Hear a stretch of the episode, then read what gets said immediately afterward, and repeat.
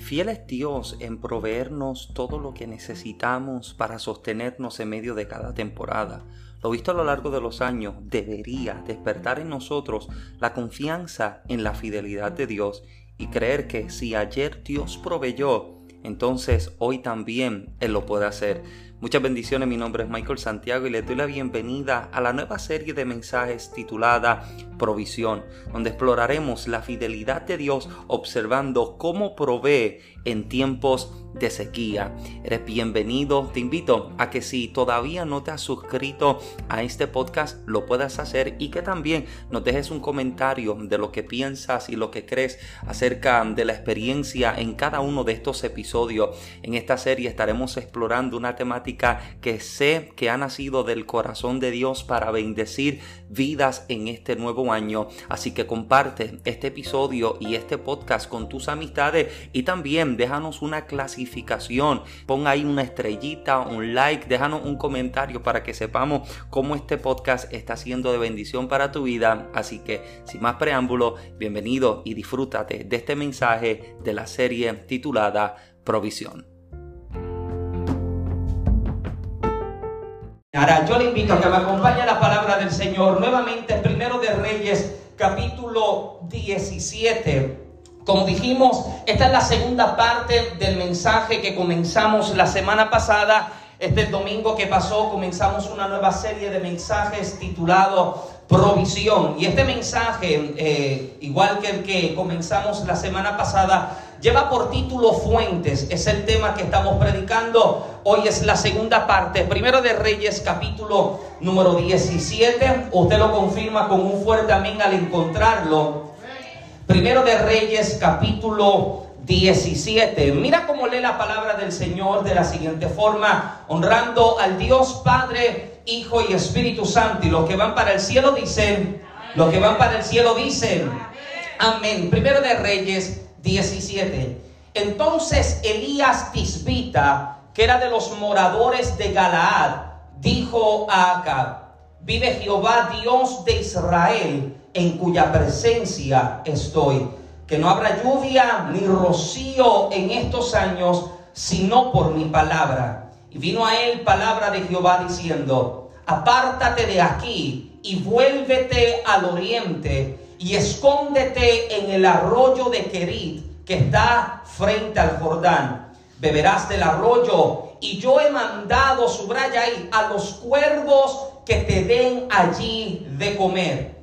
Y él fue e hizo conforme a la palabra de Jehová, pues se fue y vivió junto al arroyo de Kerit que está frente al Jordán y los cuervos le traían pan y carne por la mañana y pan y carne por la tarde y bebía del arroyo. Pasados algunos días se secó el arroyo, se secó el arroyo porque no había llovido sobre la tierra. Vino luego a él palabra de Jehová diciendo, levántate, vete a Sarepta de Sidón y mora allí yo he dado orden allí a una mujer viuda que te sustente.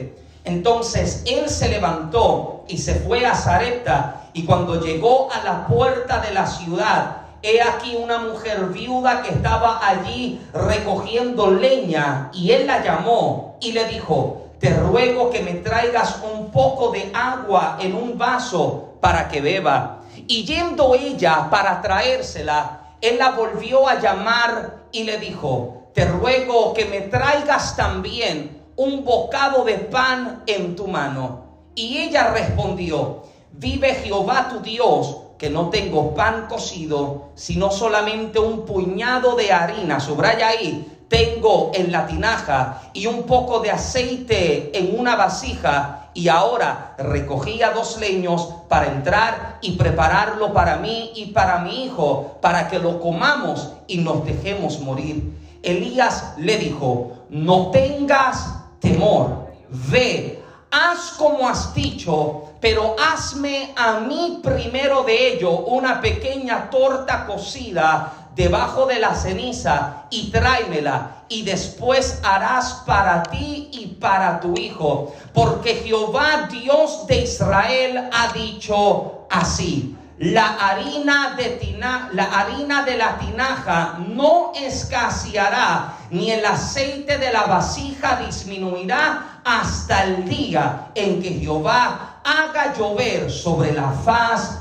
de la tierra. Levante su mano y hablamos con nuestro Padre. Gracias, Rey, una vez más. Gracias por la vida de cada uno de mis hermanos en esta tarde. Padre amado, nos disponemos en este momento a sentarnos a la mesa una vez más te pedimos que tú nos hables. Una vez más te pedimos que tú nos sirvas. Que tu palabra, eterno Rey, nos inspire y nos desafíe. Que nos levante y nos lleve a ser quienes en ti debemos ser. Te pido, eterno, que tu palabra en este momento tenga causa efecto en la vida de cada oyente y en la vida de cada recipiente. Confirma tu palabra con milagros con señales y con prodigio. Te pido Espíritu Santo que prepares cada corazón, prepara cada mente para recibir el consejo del Eterno en este día. Echamos fuera toda distracción, atamos y echamos fuera todo hombre fuerte que hace resistencia. En el nombre de Jesús alineamos en este momento nuestros pensamientos, nuestra atención, corazón, oído y espíritu para así recibir el así, dice el Señor de este día. Te pido eterno que confirmes tu palabra con milagros, señales y con prodigios y que de igual forma marques un nuevo tiempo en cada vida y en cada corazón en este día. Por Cristo Jesús oramos y damos gracias creyendo que está hecho. Amén, Señor, y amén. Puede tomar su lugar en esta tarde, por favor. Trataré no ser extenso énfasis en la palabra trataré, pero no quiero, amado, dejar de compartirles ni de decirles lo que entiendo que he recibido de parte de Dios para compartir y para hablar en este día. Se cuenta con un hombre años atrás, en un momento de frustración en su vida, comenzó a hablarle al Señor acerca de cuál sería, o a preguntarle al Señor de cuál sería su propósito en la vida. El hombre se sentía insatisfecho con lo que había vivido o con lo que había visto hasta en ese entonces, por lo que le estaba pidiendo a Dios con urgencia y con desesperación que por favor lo utilizara para su gloria, que por favor lo utilizara y que lo incluyera en su agenda y en sus planes de movimiento. Este hombre está orando y con insistencia le está pidiendo a Dios que por favor le utilice. Dios ha escuchado la plegaria, ha escuchado la petición y la oración de este hombre, por lo cual Dios se le presenta. Dice que Dios se le presenta, le habla y le responde diciéndole, para lo que quiero que tú hagas quiero que hagas lo siguiente. Aquella piedra o aquella roca que mide más de tres metros de altura, necesito que comiences a empujarla. Aquella roca que tú ves enorme, acércate a ella y yo necesito que comiences a empujarla. El hombre muy deseoso de formar, de formar parte de lo que Dios quería hacerse, enrolla sus mangas y se prepara y parándose frente a aquella gran, gran roca, dice que el hombre con fuerza, con pasión y con determinación comienza a empujarle y hacerle fuerza. Pasa el primer día y el hombre todo sudado, su cuerpo completamente cansado, se da cuenta de que la roca no se movió ni un centímetro. Segundo día, el hombre vuelve a la roca y parándose frente a la roca con la misma determinación que el día anterior, se para delante de ella y comenzando a hacerle fuerza y empujarla, lleva todo el día, pero la roca no se mueve nada. Pasa una semana, pasa un mes y los años comienzan a pasar y todos los días el hombre vuelve a parar frente a la roca para empujarla, para darse cuenta de que han pasado los días, los meses y los años, pero aquella roca sigue en el mismo lugar. Aquella roca no se ha movido. Aquella roca permanece en el mismo lugar y molesto, frustrado en oración comienza a decirle a Dios, he desgastado mi vida, he perdido los días de mi vida durante estos últimos años. Empujando la roca que tú me pediste que empujara. Todos los días me he parado delante de ella y le he hecho fuerza, la he empujado, pero la roca no se ha movido. No entiendo por qué me has mandado a cumplir con una tarea que es inefectiva, una tarea que no tiene sentido porque la roca permanece en el mismo lugar. El hombre está frustrado porque después de tanto esfuerzo, después de tanto sudor y tanto sacrificio, aquello en lo que ha invertido tiempo y fuerza permanece en el mismo lugar. Cuando de pronto Dios le habla y le dice, fulano, mira tu cuerpo. Y cuando el hombre comienza a mirar su cuerpo, el hombre comienza a darse cuenta de que todos los músculos en su cuerpo se habían desarrollado. Cada uno de los músculos ha crecido de una forma en que hay señal en su cuerpo de que el hombre se ha fortalecido y de que el hombre ha crecido. Es entonces cuando Dios trae respuesta a la vida del hombre y le dice, mi intención no era que la piedra se moviera, mi intención no era que la roca tú la moviera, la intención era sacar el hombre fuerte que tienes por dentro. Te mandé a hacer una tarea para desarrollar lo que hay dentro de ti. Amado, hay escenarios en nuestra vida que por su apariencia parecen ser demasiado confusos, porque cuando los observamos de acuerdo a nuestra perspectiva humana, se nos hace imposible comprender de qué o cuál será el producto final que Dios saque de esto que estoy viviendo hoy. Sin embargo, todo escenario en el cual Dios nos permite entrar en nuestra vida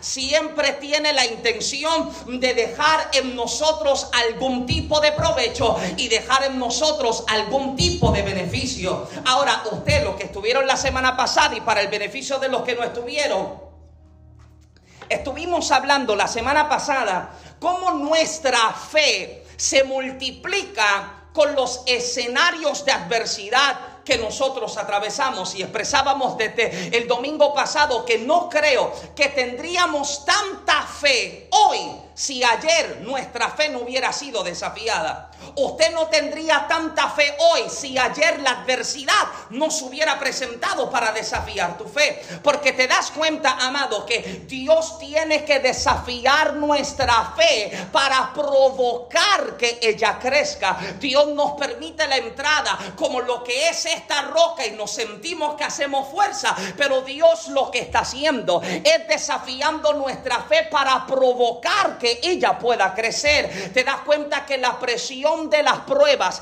tiene la capacidad no de matarnos, sino de fortalecernos y fortalecer nuestra fe. Si al final de mi prueba yo no logré entender cuál era el objetivo de Dios, amado, lamentablemente perdí mi tiempo. Yo observo mi vida, yo, Michael Santiago, todos los días observo mis condiciones, observo mis dolencias y esto, amado, no es mi excusa para no hacer las cosas. Esta no es mi excusa para yo quedarme, al contrario, esta es la razón para hacer lo que a mí se me mandó a hacer. Alguien dice amén. Porque entendí que esto no tenía el diseño para matarme, esto tenía el diseño para fortalecer mi fe. Y estoy convencido de que Pedro no habría creído que caminaría sobre las aguas si la tempestad no azotaba con tanta violencia cuando Jesús lo estaba llamando. Eliseo no hubiera dividido las aguas del Jordán si Elías no hubiera sido arrebatado en un torbellino de fuego en el pico de su ministerio. Gedeón no habría alcanzado victoria sobre los madianitas si su ejército no hubiera sido restado de 32 mil a 300 hombres. Escuche bien, si le estás pidiendo a Dios que te aumente la fe, le estás pidiendo que te pare delante de los escenarios más violentos de tu vida, que te desafiarán a creer como nunca, te, te desafiarán a vivir para Dios con pasión y con locura. Alguien dice amén en esta tarde. Porque son esos escenarios los que te obligan a creer. Decíamos que nunca habíamos creído tanto en nuestra vida hasta que la adversidad se presentó. No sabíamos cuánta confianza podíamos tener en Dios hasta que la dificultad se presentó. Si le estás pidiendo a Dios que te aumente la fe, Le estás pidiendo que te pare frente a escenarios desastrosos, escenarios violentos, porque ellos, amado, te aseguro que te obligarán a creer. Escuche bien, no eres tan fuerte como cuando te encuentras vulnerable ante la prueba. No eres tan fuerte como cuando te encuentras ante el valle de sombra y de muerte. No eres tan fuerte como cuando te encuentras dependiendo de Dios, porque ya tus fuerzas hicieron lo que podían hacer. Escuche bien, amado, cada prueba, proceso y deseo cierto que has vivido, que estás viviendo y que vivirás, tendrá varios resultados o tendrá cuatro cosas específicamente que hará en tu vida. Número uno, te acerca a Dios. La prueba siempre tiene la intención de llevarte a correr a Dios una vez más. Por eso es que me fascina la palabra que el Señor da al profeta Osea. Y él está diciendo, he aquí yo la traeré, la llevaré al desierto y hablaré a su corazón.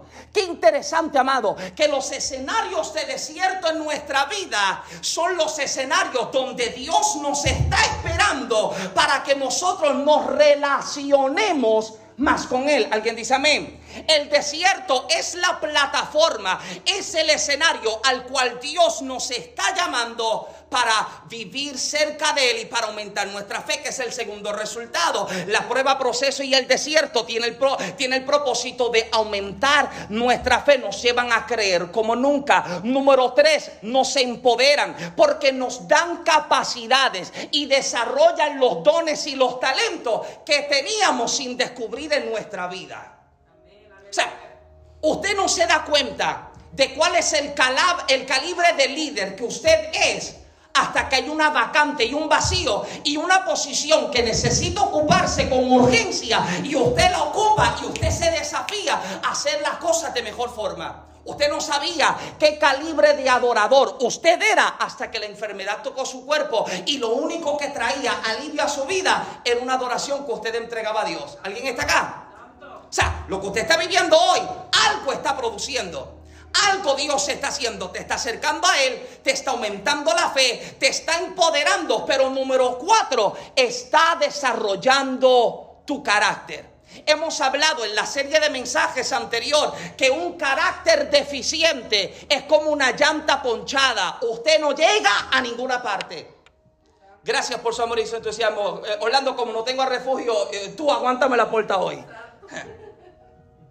Un carácter deficiente es como una llanta ponchada no te permite avanzar. Y yo no creo, amado, en que Dios nos pueda colocar a trabajar en las asignaciones para las cuales hemos sido separados cuando tenemos un carácter que hoy dice que sí y mañana dice que no. Que hoy dice estoy presente y mañana dice estoy ausente. Cuando Dios quiere hacer algo en nuestra vida, necesita primeramente desarrollar nuestro carácter. Porque, amado, si nos ofendemos por todo, si por todo lloramos, si por todo nos molestamos o si por todo nos rendimos, amado, dejamos de servirle al Señor. Dejamos de hacer las cosas que Dios nos está llamando a hacer. Ahora, si Dios nos diera a elegir lo que quisiéramos atravesar o no en nuestra vida, yo te aseguro que ninguno de nosotros elegiríamos atravesar momentos de proceso. ¿O hay algún querubín en medio nuestro hoy? Usted no elegiría vivir lo que usted vivió. Usted no elegiría vivir lo que usted está viviendo hoy. Porque como es como presentarle a un niño dos platos, uno de ensalada y uno de dulce. ¿Cuál usted cree que el muchacho va a agarrar? El muchacho no va a agarrar un canto de lechuga. No va a agarrar un tomate, no, amado. Él quiere lo que, lo que él cree que, que tiene mejor apariencia y mejor gusto o mejor sabor. Sin embargo, desde pequeño yo recuerdo que siempre me decían que las medicinas que te ayudan son las que saben malas. La que sabe a bubblegum, esa no te hace nada. Esa lo que te da es carie. Pero usted se toma esa medicina, miren, estas, ah, porque tú me miras y sabes que voy contigo. ¿ah? Eh, eh, eh, este mes pasado nosotros nos enfermamos. Y yo tenía que llamar a la madre de Génesis por teléfono y decirle, tu hija no se quiere tomar la medicina.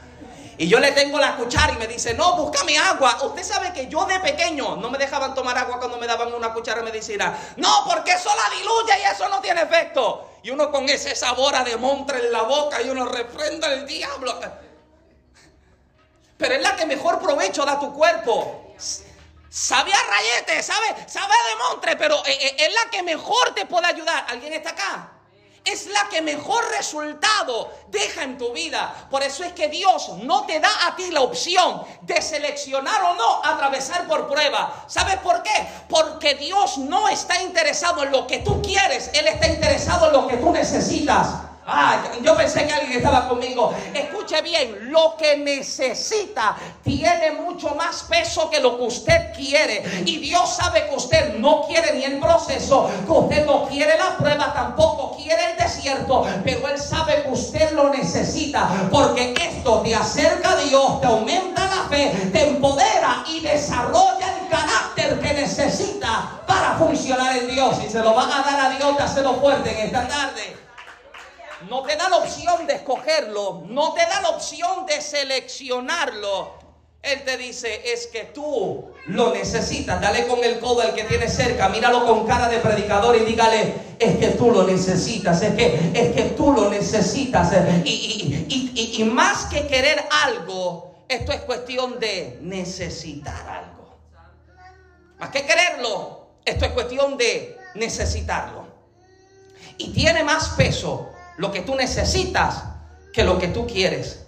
Y como pesa más, mayores resultados siempre dejará en tu vida. Como pesa la necesidad en tu vida, lo que va a dejar como resultado final, amado, será un carácter fortalecido. Será una fe inquebrantable. Será una relación con Dios intachable. ¿Alguien está acá? Porque no es que lo quiero atravesar. ¿Usted cree que yo quiero vivir con dolor todos los días? De hecho, hoy yo estoy medicado para poder predicarle a ustedes hoy. Yo llevo todos estos días con un dolor insoportable. La cadera siento que, que no puedo mover la pierna, la rodilla la tengo así soplada. Y yo me dije, yo predico porque predico. Y me tomé dos pastillas y aquí estamos. ¿Y usted cree que yo quiero estar acá así? ¿Usted cree que usted quiere estar como usted está? No, usted no lo quiere, pero usted lo necesita. Porque algo está haciendo Dios en medio de la necesidad que yo tengo. Me está llevando a acercarme más que nunca. Usted no había orado tanto hasta que la prueba llegó, hasta que la enfermedad se presentó y usted volvió a correr a la presencia y le dijiste a Dios, si tú no me ayudas yo me muero. Si tú no me socorres yo siento que yo me pierdo. Alguien dice amén. Ahora, Elías, vamos a entrar en materia. Elías necesita la provisión. Hay tiempo de sequía. Los cielos han sido cerrados y la necesidad de Elías es una provisión urgente al momento. Ahora, aunque Elías necesita la provisión, su necesidad no es cubierta ordinariamente, sino extraordinariamente. Elías necesita un milagro. Los cielos se cerraron y Dios le está diciendo, yo he reservado una provisión para tu vida para esta temporada. He reservado los recursos necesarios para sostenerte en este tiempo. Pero Dios no lo hace de una forma básica o sencilla u ordinaria. Él lo hace de una forma extraordinaria. Escuche bien, hay cosas que Dios puede hacer de forma sencilla y no las hace, sino que las hace de una forma contundente y definitiva para que al final de lo que vivas la gente tenga que reconocer que solo pudo haber sido Dios. Solo pudo haber sido Dios.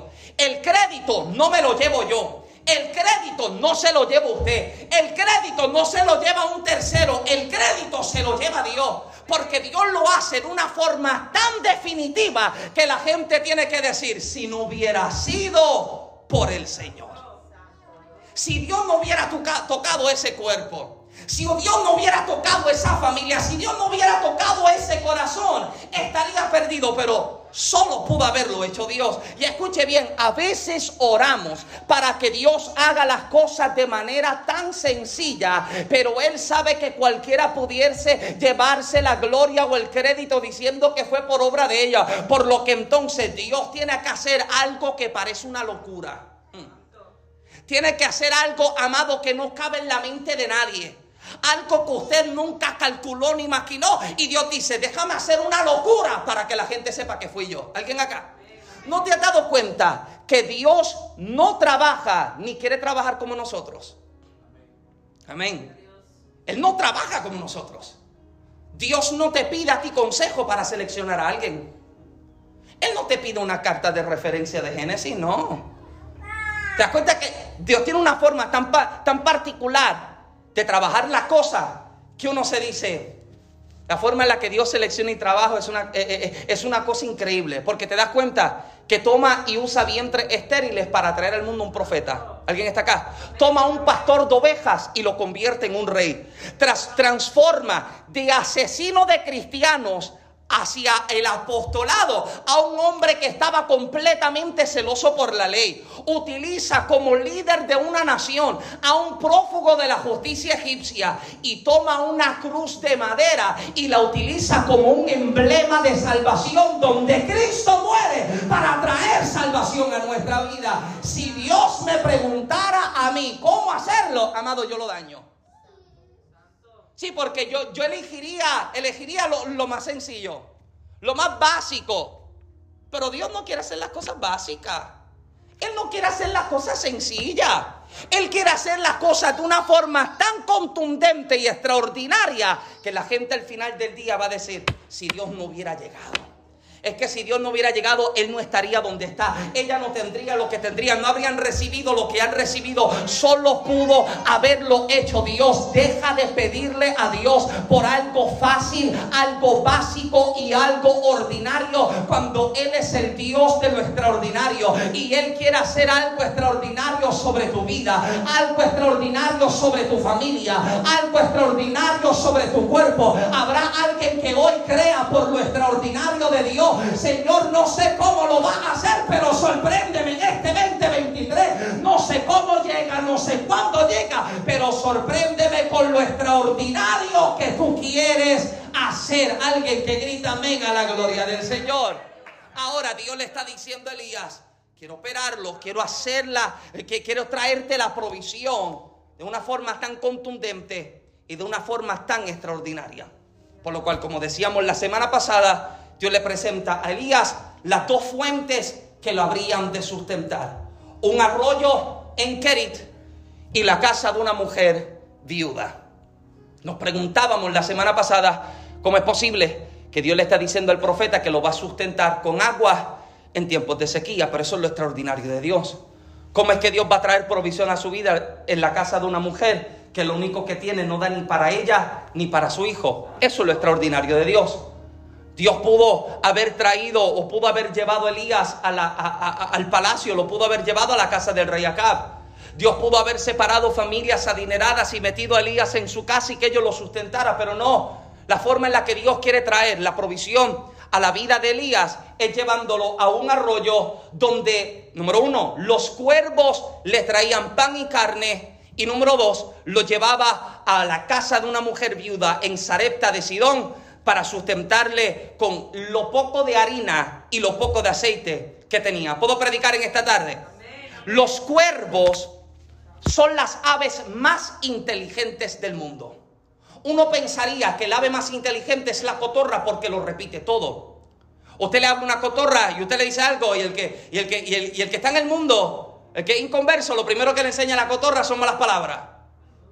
Y no pensaría que es el ave más inteligente porque puede repetir lo que tú dices. Sin embargo, el cuervo es el ave más inteligente. Se dice que el ave puede reproducir el sonido de cualquier animal en el reino animal. Una cosa impresionante. Ahora, en Puerto Rico nosotros estamos acostumbrados a estos que son así pequeñitos. Usted encuentra los de acá, son unos aparatos que parecen pitbull, son enormes. Ahora, el cuervo es bien interesante porque en tiempos antiguos los utilizaban como aves mensajeros. No solamente se utilizaban las palomas para enviar mensaje de un reino a otro, de un hogar a otro, sino que utilizaban los cuervos como aves mensajeras. Interesantemente, los cuervos también están categorizados como un tipo de ave de rapiña. En inglés sería bird of prey o birds of prey. Es el tipo de animal que se sostiene comiendo la carne de otro animal. Una cosa impresionante. No solamente tiene la capacidad de reproducir cualquier sonido, no solamente tiene la capacidad de ser utilizada como mensajera, sino que también come carnes. Sin embargo, lo que Dios separa como el vehículo que transportaría la provisión del profeta en sus garras es un animal que come carne. ¿Alguien está acá? Mm. Usted nos ha preguntado, ¿por qué el muslo de pollo no llegaba hecho solo un hueso a las manos de Elías? ¿Por qué el cuervo no se come la carne cuando viene volando si es un ave de rapiña? ¿Por qué es que el cuervo puede tomar en sus garras pan y carne y no llega la carne comida ni con pedazos que le faltan? ¿Alguien me sigue todavía? Cuando el profeta está esperando la provisión que los cuervos traen, la provisión está completa. No tiene defecto, no tiene daño, aparte de lo que puede causar la garra o, las garras del cuervo cuando le sostienen. Porque lo que me parece tan extraordinario es que lo que Dios ha separado para Elías, ninguna otra boca lo podía disfrutar. Lo que Dios ha separado para sostener al profeta ahora, por rico que fuera, recién sacado del horno que estuviera, calentito que estuviera, nadie más lo podía disfrutar porque la carne y el pan que el cuervo traía no era ni para el que lo cocinó, tampoco fue para el que lo transportó, era para la persona a la cual Dios le prometió la provisión. Alguien debería decir amén a eso en esta tarde. Escuche bien, amado, lo que Dios ha separado para ti, nadie más lo puede tomar. Ah, yo pensé que usted me iba a gritar amén como que usted estaba contento. Lo que Dios dijo que es para tu casa, lo que Dios dijo que es para tu matrimonio, lo que Dios dijo que es para tu ministerio, amado, por más amenazas que se hagan, por más garras de cuerpos que le sostengan, nadie más se puede aprovechar ni disfrutar de su beneficio, porque Dios dijo, habrá alguien que lo grite, esto es mío, nadie lo toma de mis manos, aleluya. Ahora, el cuervo, a ver de rapiña, no se come la carne, no se come los panes, pero usted no se pregunta de dónde el cuervo saca los panes, de dónde el cuervo saca las carnes. Porque no le está trayendo una carne sin cocinar, le está trayendo carne que está hecha, está cocinada. Le está trayendo un pan que ya está listo. ¿Alguien me sigue todavía? En alguna casa, en algún lugar, donde hubiese una buena situación económica, comer carne hubiera sido un lujo. Hay crisis, hay sequía, los cielos se han cerrado y los pobres son los que están sufriendo la consecuencia. Hay una crisis económica mundial y los que tienen menos recursos son los que más lo están sufriendo. ¿Alguien me sigue todavía? Hay una inflación increíble lo que ayer te costaba 5 dólares, hoy te puede costar 8 y 10 dólares. En Puerto Rico la gente se está volviendo un 8 porque cuando, ¿cuánto es que cuesta la docena de huevo en Puerto Rico? 15 dólares. ¿Sale mejor criar pollo en casa? E iguana. Yo me como lo que sea. Yo le he dicho a Génesis, si la cosa en el mundo se pone tan mala, seguimos engordando a Chloe. Por el que no conoce a Chloe, Chloe es mi perrita. Comer carne, hoy día es un lujo. Usted sale al Walmart a comprar dos steaks, así, paper thin, así de finito, 15, 20 dólares. Y en tiempos de crisis, en tiempos de sequía, como el tiempo en el que Elías está viviendo, los únicos que podían darse el lujo de comer algo así de rico era la gente adinerada. Ahora, yo no sé en qué casa el cuervo se metió. Yo no sé en qué cocina aquel cuervo entró. Yo solo sé que lo que había sido parte de las riquezas del inconverso se estaban convirtiendo en el sostén del profeta en este tiempo. Amado, yo estoy convencido en que hay sueños que Dios ha entregado en ti. Hay planes que usted ha hecho, que Dios te ha revelado, que usted comienza a preguntarse, Dios, ¿cómo yo lo voy a hacer? ¿Cómo yo voy a alcanzar, estructurar esto? Si cuando miro mi cuenta bancaria, yo sé que yo no lo tengo. Escuche bien, amado, yo creo que el Dios que te da el sueño, con ella también te entrega la provisión y los recursos. El Dios que te mostró la visión, con ella te entrega la provisión. Y amado, ayer mientras oraba, ayer mientras me preparaba, el Señor me daba una palabra y tengo que soltársela a alguien en este día. Lo que Dios ha revelado en tu espíritu ha de ser financiado por manos externas. Hay cosas que Dios reveló a tu vida, planes y ministerios que te entregó, que usted se ha detenido porque se pregunta cómo lo voy a hacer, cómo lo voy a lograr, cómo lo voy a alcanzar. Y el Señor te dice que para sostener lo que Dios está haciendo sobre tu vida. Aleluya. Elías no le preocupa de dónde llega la provisión. Elías se preocupa por comérsela. Usted no se preocupe de dónde viene. Usted preocúpese de disfrutar lo que Dios está trayendo. Amén, amén, amén.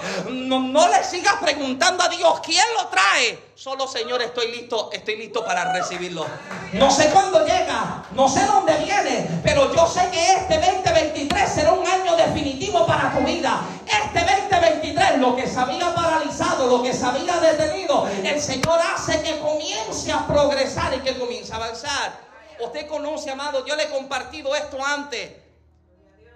Cuando yo me encontraba en, el, en la escritura de mi primer libro, yo le estoy cuestionando a Dios cómo yo lo voy a hacer. Porque como decimos en palabra boricua, yo estaba pelado, mondado. La cuenta de banco lo que daba era lástima, daba risa cuando usted la miraba. Y Dios me está diciendo lo único, escribe y publica.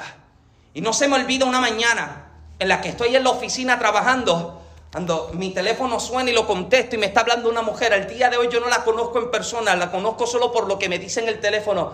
Dios te bendiga, Michael Santiago, me dice. Tú no me conoces, pero yo sé quién tú eres. Y Dios me habló acerca del libro que tú estás escribiendo. Me dice la mujer, el Señor te dice que el libro necesita estar publicado antes de mediado de año. Y era el mes de febrero. Y yo no tengo nada. Yo estoy igual de pelado. Yo estoy igual de mondado y el Señor me está diciendo, tienes tantos meses para hacerlo. Eso es lo que me gusta de Dios. Cuando te dice, este es el tiempo que tú tienes para moverte. Esta es la puerta que tú tienes para entrar. ¿Te mueves o te queda? ¿Avanza o te estanca? El Señor me está diciendo, tienes tanto tiempo para hacerlo.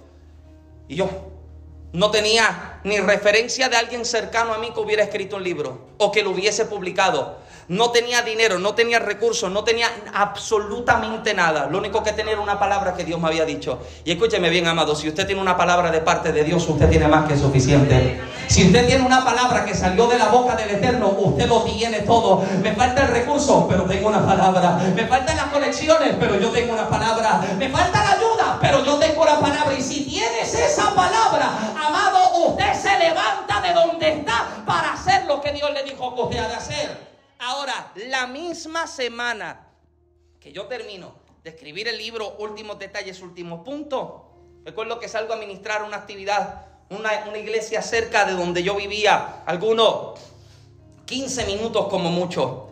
Llego a este lugar, era, una, era un sábado, un retiro, voy rapidito, un retiro de, eh, de líderes. Y mientras estoy predicando y estoy ministrando, Recuerdo que el Señor me da una palabra para la pastora. La pastora estaba así sentada como donde está Génesis. El Señor me comienza a mostrar unas situaciones que estaban ocurriendo en la iglesia de parte de unos líderes hacia los pastores. Recuerdo que me acerco a la pastora y le digo lo que Dios me está diciendo. Y recuerdo que la pastora cae al suelo. La pastora comienza a gritar. La pastora está llorando. Dios está haciendo algo en ella. Yo me voy como que esto no tiene que ver conmigo. Cierro. Y cuando yo estoy a punto de salir hacia la salida, se me acerca la pastora. Yo veo que ella viene caminando hacia mí. Su, su cara, su rostro está bañado en lágrimas. Pero mientras se acerca, recuerdo que viene con su cartera en su mano, se para delante de mí, saca su chequera y me dice, Michael, ¿cuánto dinero tú necesitas para publicar tu libro? Que yo quiero correr con todos los gastos de publicación. Alguien está acá, porque ese es el Dios que te muestra el sueño, que te revela la visión y Él te dice, tengo lo que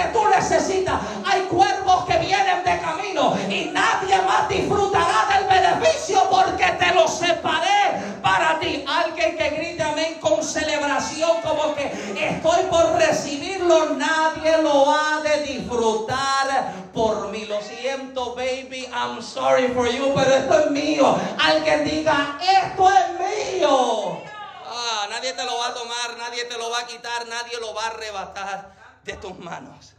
Ahora, hay cuervos que en esta temporada están sustentando al profeta. En el arroyo, en Kerit, los cuervos llegan, traen panes, traen carnes y sustentan al profeta. Ahora yo me cuestionaba por qué luego de que el profeta estuviese en Kerit, sustentado por el agua del arroyo y por las aves que traían carnes y panes, Dios permite que el arroyo se seque y que Elías salga hacia un nuevo destino. Porque el arroyo de Kerit era, era simbolismo de una etapa o de un sustento provisional. Era representativo de una temporada transitoria. Hay problemas cuando nosotros levantamos un campamento permanente en un lugar que es transitorio de Dios para nuestra vida. Dios no quiere que Elías se acomode demasiado en Kerit, porque Kerit es el lugar que lo iba a sustentar por un tiempo definido. Y cuando Dios quiere proveerte y suplirte de una fuente nueva, Él permite que la fuente vieja se seque. Él permite que aquello que te sustentó de ayer hacia hoy se seque porque ella ya no te sustentará de hoy hacia mañana. ¿Alguien dice amén? Por lo cual, lo que el profeta va a necesitar para caminar en fe, ese caminar en obediencia al Dios que está mostrando la fuente para cada temporada. El problema de Elías podría ser si decide pelear con Dios y decirle, es que aquí estoy cómodo, porque aquí me tiro hacia el lado y tengo un poco de agua, aquí tengo pan y carne mañana y noche, yo no paso hambre. Pero así como el arroyo se seca, me imagino que también, el texto no especifica, pero así como el arroyo se seca, las aves ya tendrían que haber dejado de llegar. Porque el propósito era sustentarlo de manera provisional, por lo cual Dios le revela al profeta la segunda fuente. La segunda fuente de provisión sería en Sarepta de Sidón. Dios le está diciendo a Elías, que se le ha revelado, esto me fascina, me fascina como el texto dice, Dios le habla a Elías y dice que le habló a la viuda, o sea, yo no sé de qué manera, Dios se le presenta a la viuda, no sé si fue a través de un ángel, no fue si Dios se le revela y se le presenta, pero Dios le habla a una mujer con escasos recursos. Y Dios le dice, hay un profeta que viene para tu casa, necesito que tú lo sustentes. Y Dios se le revela al profeta y le dice, ya no hay agua en este arroyo, ya no hay cuerpos que vienen a sustentarte. Hay una mujer en Sarepta de Sidón que yo le di la orden de sustentarte. Ve a casa de ella. Escuche bien, usted necesita fe para abandonar el lugar en el que estuviste, para moverte hacia el lugar que Dios te está pidiendo que tú te muevas. Elías debe tener fe para creer que así como Dios me proveyó en Kerit, también me proveerá en casa de la viuda. Noten detalle. Dios no le revela a Elías que en la casa de la viuda habían pocos recursos. Lo único que Dios le dice a Elías, aleluya, es que allí yo te voy a sustentar. Dios no le dice, la mujer solo tiene un poco de harina, aleluya. Dios no le dice al profeta, a la mujer le queda un poquitito de aceite, no. Dios le dice, en la casa de ella yo te voy a sustentar. Le di orden de que te sustente.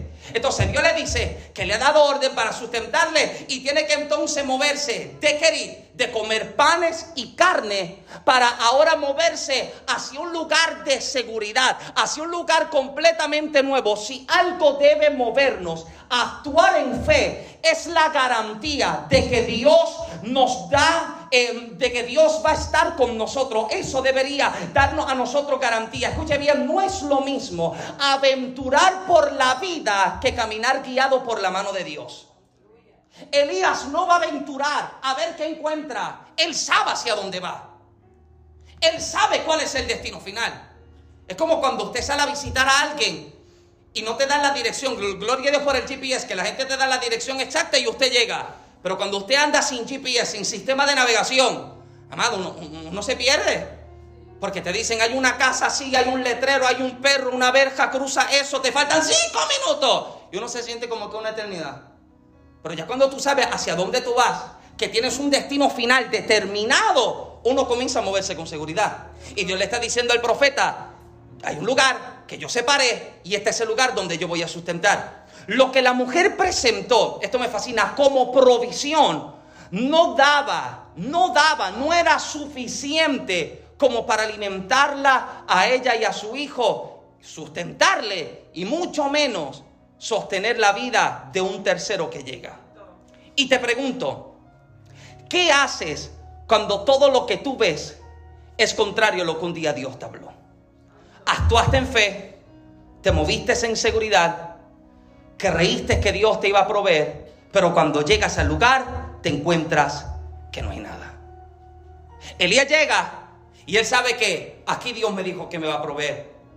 Y mira a la mujer y le dice, yo tengo hambre, por favor tráeme un poco de agua y tráeme, una torta cocida. Y la mujer se voltea y le dice, es que lo único que yo tengo es esto. El profeta nunca supo que la mujer no tenía. El profeta nunca se imaginó de que había necesidad. El profeta solo supo que Dios iba a proveer. Y amado, pesa mucho más lo que usted está creyendo que Dios te dijo que lo que tus ojos están viendo ahora. Tiene más peso lo que Dios te dijo que iba a hacer en tu casa, en tu vida, en este tiempo, que lo que hoy tus ojos naturales están mirando. Yo observo mi vida, mi cuerpo todos los días y sé lo que mi cuerpo me dice, pero también yo sé lo que Dios me dijo. Yo sé lo que el Eterno a mí me habló. Alguien me sigue todavía. Y cuando usted sabe lo que Dios habló, amado, usted comienza a moverse con fe. Muchos levantan su defensa y su queja ante Dios con la amenaza de volver atrás cuando lo que están viendo es completamente adverso. Y escúcheme bien, amado. Mientras más te resistas al método de Dios, nunca verás lo que, a, lo que a ti se te prometió. Dios tiene una forma de trabajar diferente. Yo no la entiendo. If you ask me, I don't know. Si me pregunta, yo no sé. I don't understand it. Yo solo tengo que creerla. Porque Dios hace cosas que a mí nunca me pasaría por la mente hacer. Pero qué bueno que Dios no es yo. Qué bueno que Dios no es Michael Santiago. Qué bueno que Dios no toma mi consejo para hacer lo que Él tiene que hacer. Él te dice, Michael, just move on. Échate a un lado y mira lo que yo puedo hacer en tu vida. ¿Alguien está acá?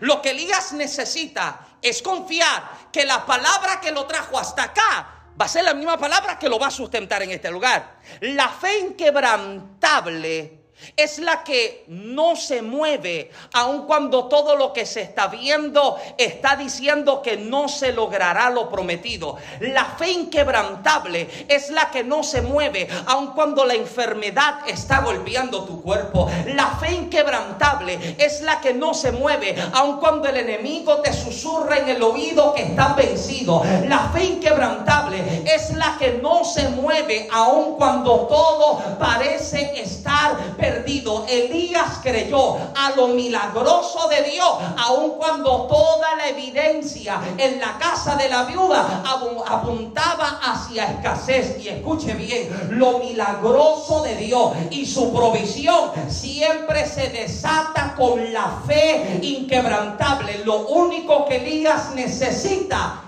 es creer. Y si él cree, la fe es suficiente para hacer que lo que no está aparezca, que lo que hay poco o escaso se multiplique. La mujer le dice al profeta, yo quiero predicar, no, me quiero ir tarde, pero Dios le dice, la mujer le dice al profeta, lo que me queda es un poco, diga conmigo un poco. La mujer dice, solo tengo un poco de harina, solo tengo un poco de aceite. Y si usted supiera que un poco es suficiente para Dios. Hmm. Si usted supiera que lo poco que te queda basta para que Dios haga algo extraordinario. La mujer dice, solo tengo un poco de harina, solo tengo un poco de aceite. Y amado, cuando lo que te queda es un poco, ese poco hace que el espacio se abra para que Dios haga lo mucho un poco, cuando te queda un poco de salud, cuando te queda un poco de finanza, cuando te queda un poco de recursos, cuando te queda un poco de fuerza, hablo con la gente que le queda un poco, la gente que dice 2022 me golpeó tan fuerte que solo me queda un poco, esta temporada fue tan violenta que solo tengo un poco. Y lo que has presentado estás diciendo esto no da ni para mí, ni para mi casa, ni para los míos, pero Dios está viendo lo poco que te queda. Y escuche lo que en tus manos es poca cosa, en las manos de Dios es abundancia. Lo que hoy tú estás diciendo que es insuficiente, Dios te está diciendo, si tú me lo dejas a mí, si tú me lo entregas a mí, si tú lo depositas en mis manos, lo que para ti es poco, yo lo convertiré en abundancia. Lo que para ti es pequeño, yo lo convertiría en cosa grande. Y Dios le está pidiendo que ella entregue lo poco para él poder entregar lo mucho. Un poco basta para que Dios haga algo. Un poco de fuerza bastan para que Dios las multiplique. Un poco de salud basta para que Dios opere un milagro. Un poco de finanza basta para que Dios traiga abundancia. Y no sé qué es lo poco que te queda, pero ese poco será el testimonio que Dios utilizará para hacer algo extraordinario. Un poco en tus manos será abundancia en las manos de Dios. Y la mujer está dejándole saber al profeta, the only thing I have left, lo único que me queda es este poco. Y como el profeta sabe que aquí me van a sustentar, si llego a ser yo, yo le digo, ah, no, pues está bien, no te preocupes. Génesis se atribula conmigo por eso. A mí la gente me ofrece algo y yo, no, no, no, tranquilo, no te preocupes. Y él se me dice, ¿cómo que no? Baby, díselo, pídaselo. Si llego a ser yo Elías y ella me dice, es que yo solo tengo un poco de harina y aceite, yo soy boricua y yo digo, ay bendito. Bendito, Loni. No, no, tranquila, dásela al nene. Me voy. Pero Elías no yo. Elías dice, ¿te queda un poco? Hazme a mí primero. Hmm. ¿Te queda este chin, este poquitito? Hazme a mí primero. Porque lo que puede desatar el mayor milagro en la vida de esta mujer es su, obediencia a la orden que se le está dando. Note cómo dice acá, note cómo dice cuando Dios le habla, verso 9 del capítulo 17, Dios le habla y Dios le dice a Elías, y he aquí yo he dado la orden, he dado orden allí, Dios le ha dado un mandato a la mujer, hay un profeta, susténtalo, no te quejes de lo poco que te queda, susténtalo. Y Dios le dice al profeta, yo le di orden a ella de que te sustente. Y el profeta presenta a la mujer el desafío más grande de su vida. Porque cuando tú eres padre y tú te das cuenta de que te queda poco, lo poco tú no lo quieres, lo poco tú se lo quieres entregar a Él. Cuando tú eres padre, tú te das cuenta de que este poquitito yo puedo pasar hambre. Yo puedo aguantar un poco más, pero la niña no sabe esperar. La niña no sabe ni entiende lo que es que yo le diga que no hay. Y la mujer ahora tiene el desafío más grande de su vida. Entrego a un tercero que yo no conozco porque Dios me dijo que le sustentara y el tipo ni ha llevado ni, ni lleva cinco minutos en casa y ya me está pidiendo agua, torta cocida, me está pidiendo, eh, amado, es como el tipo de personas que te visita y son tan confianzudos que te trepan los pies en el sillón, que te abren la nevera, que se te acuesta en la cama y se te tira. Ese es Elías. Elías llega y le dice, ¿cómo estás? Qué bueno. Elías no tiene mucha profunda. Bendición, ¿cómo estás? Bien dame de comer que tengo hambre. Y la mujer le dice que es que lo que yo tengo es esto. Lo que me queda es este poco. Ah, qué bueno, hazme a mí primero. Cualquiera diría que el profeta es insensible. Cualquiera diría que Elías no es compasivo con la mujer, que no es empático ante la situación que ella está viviendo. No es eso es que Elías ya sabe lo que Dios está a punto de hacer. Porque Dios le ha revelado al profeta que a pesar de que la mujer tiene poco, Dios le dice, habla el profeta, ah, Dios habla a través del profeta y mira cómo, el profeta anuncia a la mujer. Él le dice, porque Jehová Dios de Israel, verso 14, ha dicho así, la harina de la tinaja no escaseará, ni el aceite de la vasija disminuirá. Escuche bien, la mujer le está diciendo, tengo poco, y el profeta le está diciendo, si tú obedeces y entregas lo poco que te queda, Dios tomará lo poco y lo convertirá en la abundancia que sustentará tu casa. Ahora, lo que puede detener a cualquiera ante un escenario como esto, ante escenarios de desafío, son tres cosas. Número uno, desobediencia. Número dos, la duda. Y número tres, en palabras como dominicana, tacañería. Ah, usted no, está, usted no quiere conversar conmigo hoy. ¿Sabe que hay muchas cosas que nosotros por nuestras acciones impedimos que ocurran o que lleguen a nuestra vida? Porque número uno, somos desobedientes. Siente el corazón que te está saliendo, como hablamos el domingo pasado, y te está diciendo, hazlo, entrégalo, bendice a Marta, ayuda a Sandra. Y siente el corazón ahí y te dice, pero Dios, es que, es que lo que me queda un poco. Es que lo que me queda es este tanto. Y Dios le está diciendo, es que si tú supieras lo que yo puedo hacer con ese poco, pero entrégalo, póngase a pensar, ¿qué habría ocurrido con la viuda y el niño si ella hubiese desobedecido la, la orden que Dios dio? Si la mujer hubiera dudado a la palabra que el profeta le está dando y si la mujer hubiese guardado con tacañería lo poco que le queda diciendo es que esto me pertenece a mí. Yo te aseguro que la viuda hubiera muerto con su niño de hambre. Porque es lo único que le queda. Y Dios solo le está pidiendo lo último que le queda. Ella tiene un hijo con hambre y Dios le está diciendo, dámelo a mí. El profeta le está diciendo, dame a mí primero. Cuando Dios te envíe, escuche bien, si quiero que usted se lleve algo, por favor llévese esto. Cuando Dios te envíe a hacer algo, no dudes, no te cohibas ni te detengas. Hazlo con fe, porque al hacerlo, honras a Dios y número dos, eres de bendición a la vida de alguien más. Honras a Dios porque estás actuando en obediencia a lo que te habló. Pero número dos, te estás convirtiendo en bendición para alguien más. Proverbio 11, 24 y 25 dice, hay quienes reparten y le es añadido más. Y hay quienes retienen más de lo que es justo, pero vienen a pobreza. El alma generosa será prosperada y el que saciare, él también será saciado. Y hay principios espirituales tan poderosos que desatan bendición sobre tu vida. Hay principios de obediencia, de fe, de sembrar, de ayudar a alguien, amados, que desatan milagros extraordinarios. Y no solo te hablo de una semilla monetaria, amado, un plato de comida, un vaso de agua, puede desatar un milagro sobre tu vida. Muchas veces encontramos a la gente que está pidiendo dinero en la luz. Y lo primero que uno dice, ah, está pidiendo para el vicio. ¿Qué sabes tú si es para el vicio? Él te pide, dale. Si te dice que es para el vicio, ahí ya tú sabes. Pero te está diciendo, mira, tengo hambre. Dale, porque yo estoy viendo a Jesús en la luz.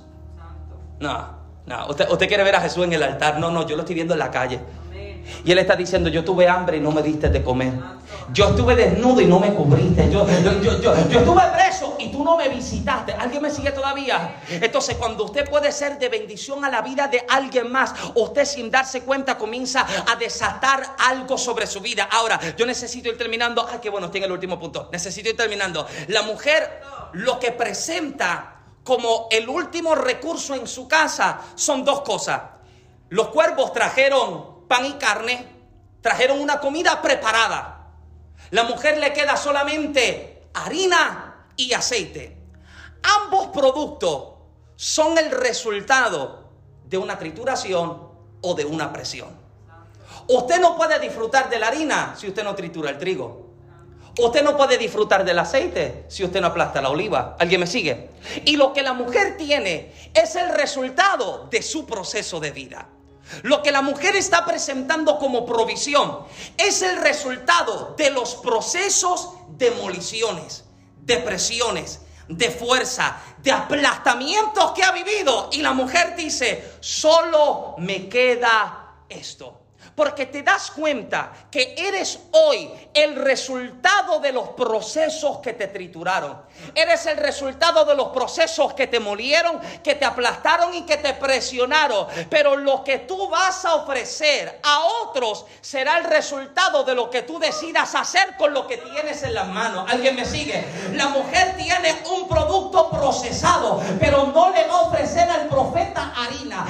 le va a ofrecer una torta cocida sobre la leña, porque ella tiene el resultado de lo que vivió, pero ella va a tomar los pedazos de tu vida, tú vas a tomar los pedazos de tu vida, tú vas a tomar la trituración de tu vida y vas a decir esto, lo voy a convertir en el testimonio que bendiga familia, lo voy a convertir en el testimonio que sane corazones, lo voy a convertir en el producto que pueda traer refrigerio a la vida de la gente. Escuche bien, estás de pie hoy como testimonio de la provisión y la preservación de Dios.